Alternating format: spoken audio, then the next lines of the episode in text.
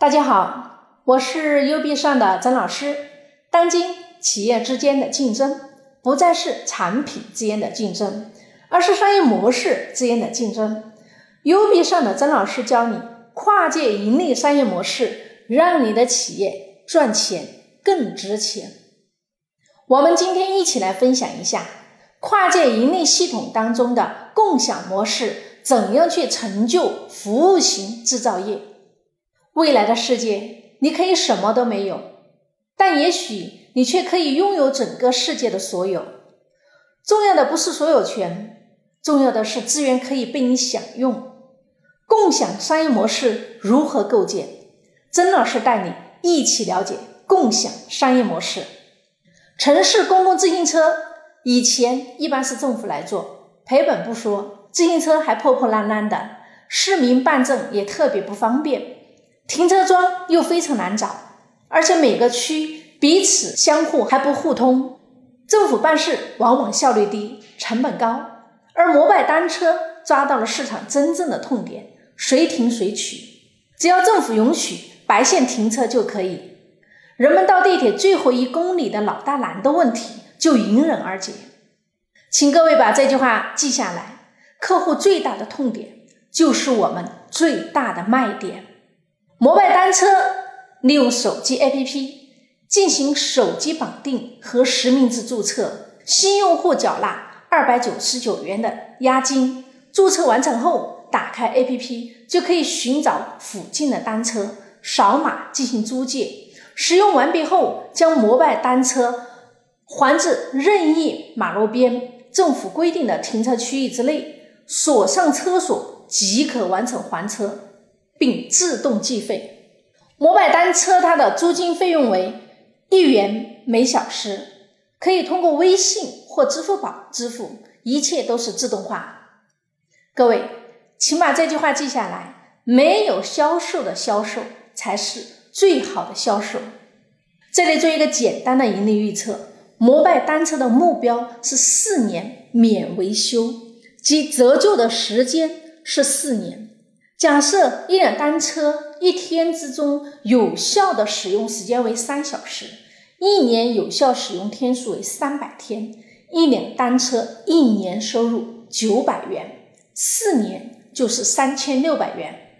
如果一辆车的固定投放成本是两千四百元以下，不考虑其他的支出前提条件，盈利是显而易见的。因此。随着车的数量越来越多，边际成本的递减，有效使用的时间还在不断的提高，盈利也会越来越多。摩拜单车要求每一名用户缴纳二百九十九元的押金，大多数正常使用摩拜单车的用户是不会把押金取出来的。一万部单车就可以沉淀上亿的资金，最关键是。每部单车后面可以绑定无数个二百九十九元的用户，这会给摩拜单车带来极好的现金流和资本沉淀。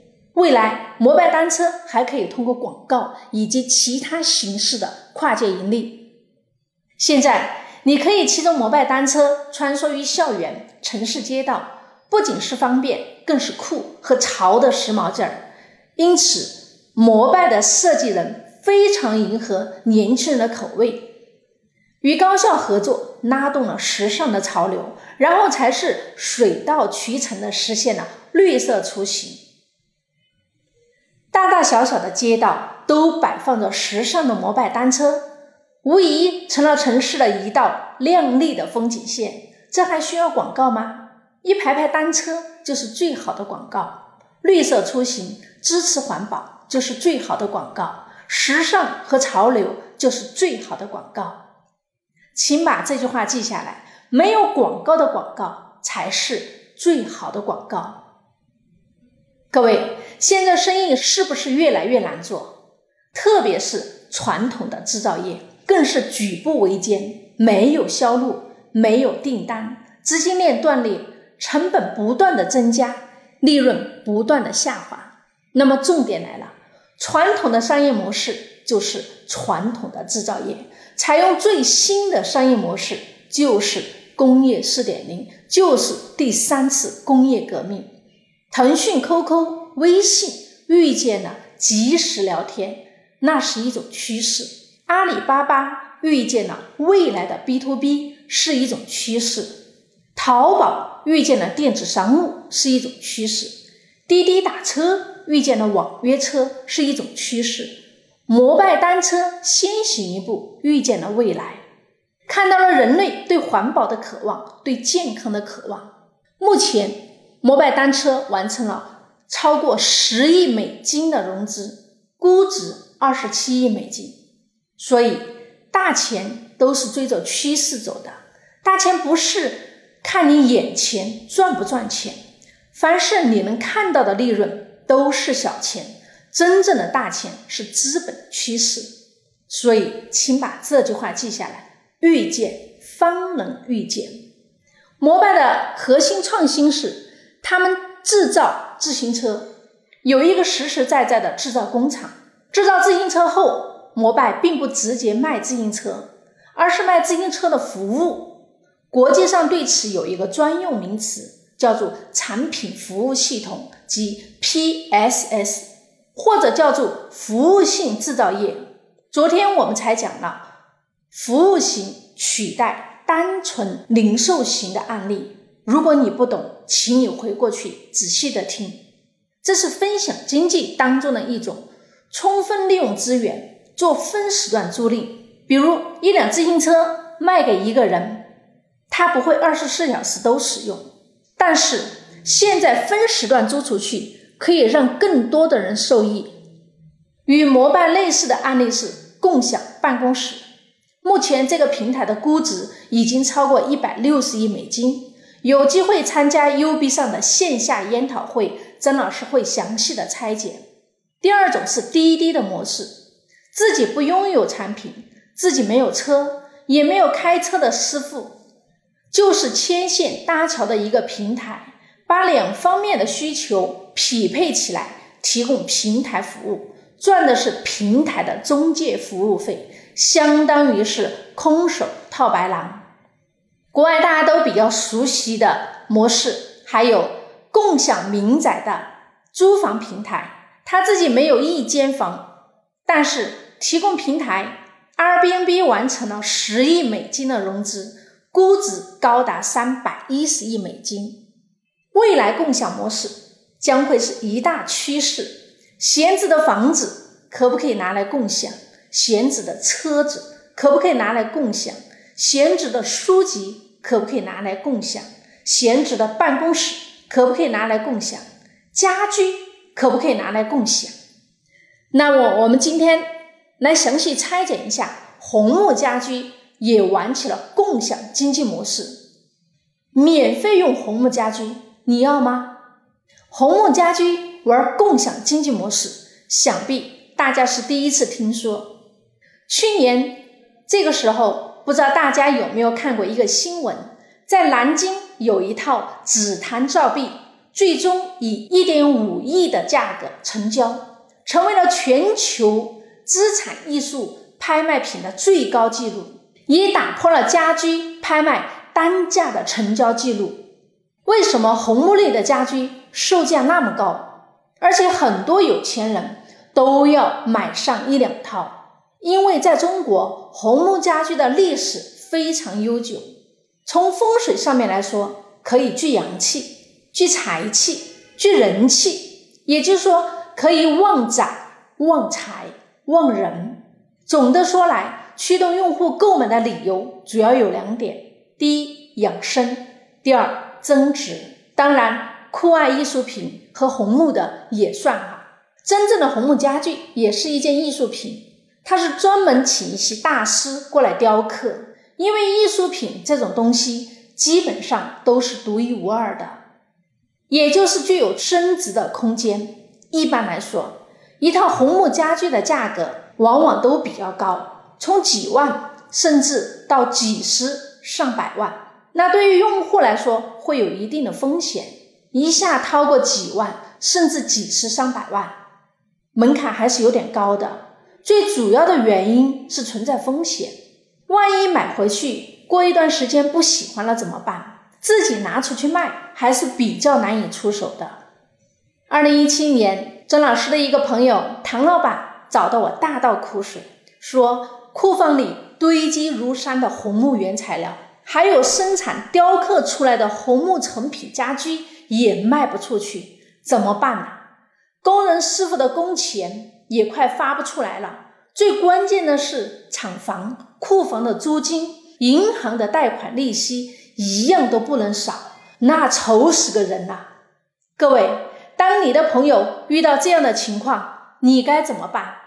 那我们首先想到的是怎么解决唐老板的现金流的问题。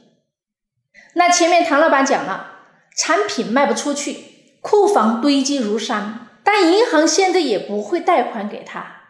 不贷款的原因多种多样，各位企业家你们都懂的，这里不一一的赘述。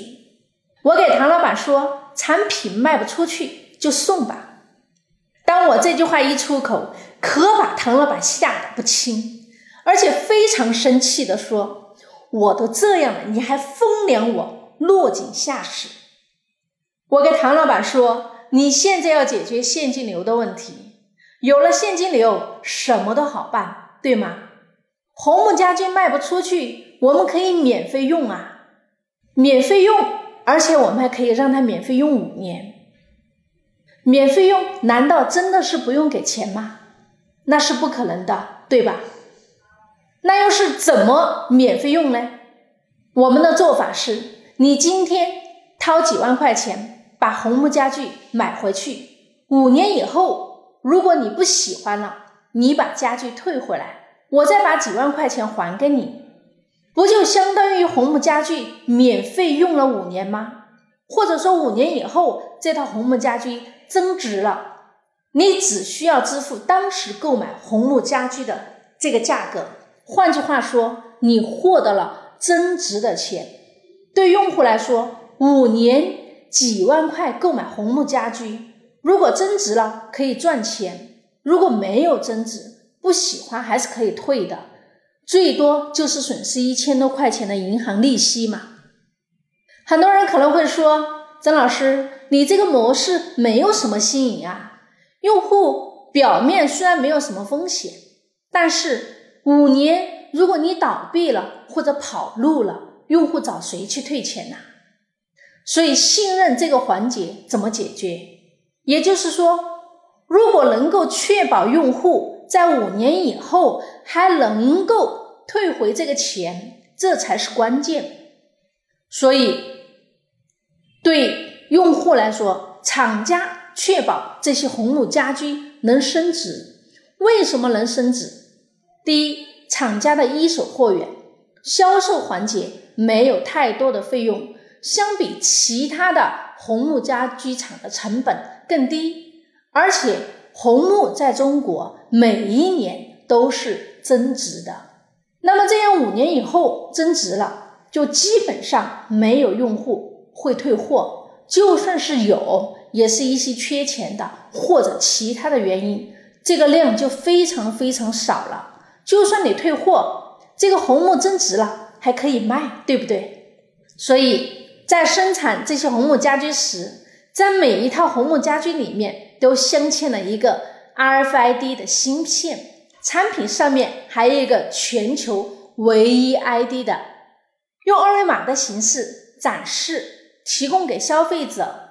那消费者用手机可以扫码获取这套红木家具的相关信息，只要消费者扫码就可以知道这个红木家居是哪里生产的，用的是什么样的原材料，制造日期。以及国家权威检测的相关报告等等，这样就基本证明了这套红木家居是货真价实的。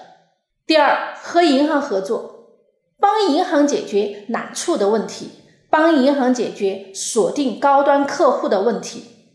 这里涉及到很多银行的商业秘密，我在这里就不详解。有机会来到 U B 上的研讨会，我再详细的拆解。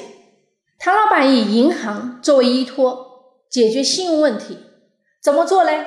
用户购买红木家具，只要把对应的保证金存到银行，很多人会说，银行为什么会同意？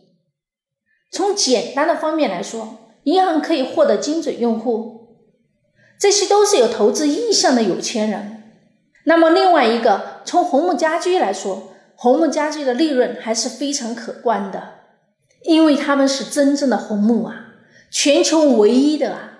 再说，每一套还可以给银行一定的收益，所以他们引入银行的这个模式，解决了信任的问题，把用户的风险降到了最低。这种具有升值的产品，可以用这样的模式去干。我把红木家居生产出来。你给押金就可以免费用，不想用了可以退给我，也就是交押金免费用产品，这是不是有点类似的共享经济的模式？但是唐老板多了一个功能，那就是红木家居可以升值，可以购买，不中意的可以退还呐。大家觉得这个案例是不是非常好？但是也有企业家朋友说，案例好是好啊，但是。不落地呀，那各位企业家朋友，再好的案例，再好的方法，如果你不去做，任何盈利模式对于你也是于事无补。这个案例里面最关键的是，好几家银行都是曾老师帮唐老板对接的。为什么要对接这么多家银行？各位，你慢慢的去想吧。可以共享的东西很多，它只需要一个完美的。跨界盈利商业模式就可以整合天下万物。各位，请把这句话记下来：天下万物不为我所有，但为我所用。未来的世界，你可以什么都没有，但也许你可以拥有整个世界的所有。重要的不是所有权，重要的是资源可以被你享用。所以，如果你在听 U B 上。跨界盈利模式，请你仔细的听，慢慢的回味，多听几遍。当你听了一百遍以上，奇迹将会在你的身上出现。记住，当今企业之间的竞争不再是产品之间的竞争，而是商业模式之间的竞争。如果你想给你的企业设计一个最新的、最赚钱的、别人看不懂的商业模式，请加小优的微信。好了，就要和大家说再见了。如果这个案例对你有帮助，请你分享到你的朋友圈，希望能够帮到更多的企业家朋友。感谢各位的聆听，我是 UB 上的曾老师，我们下期再见。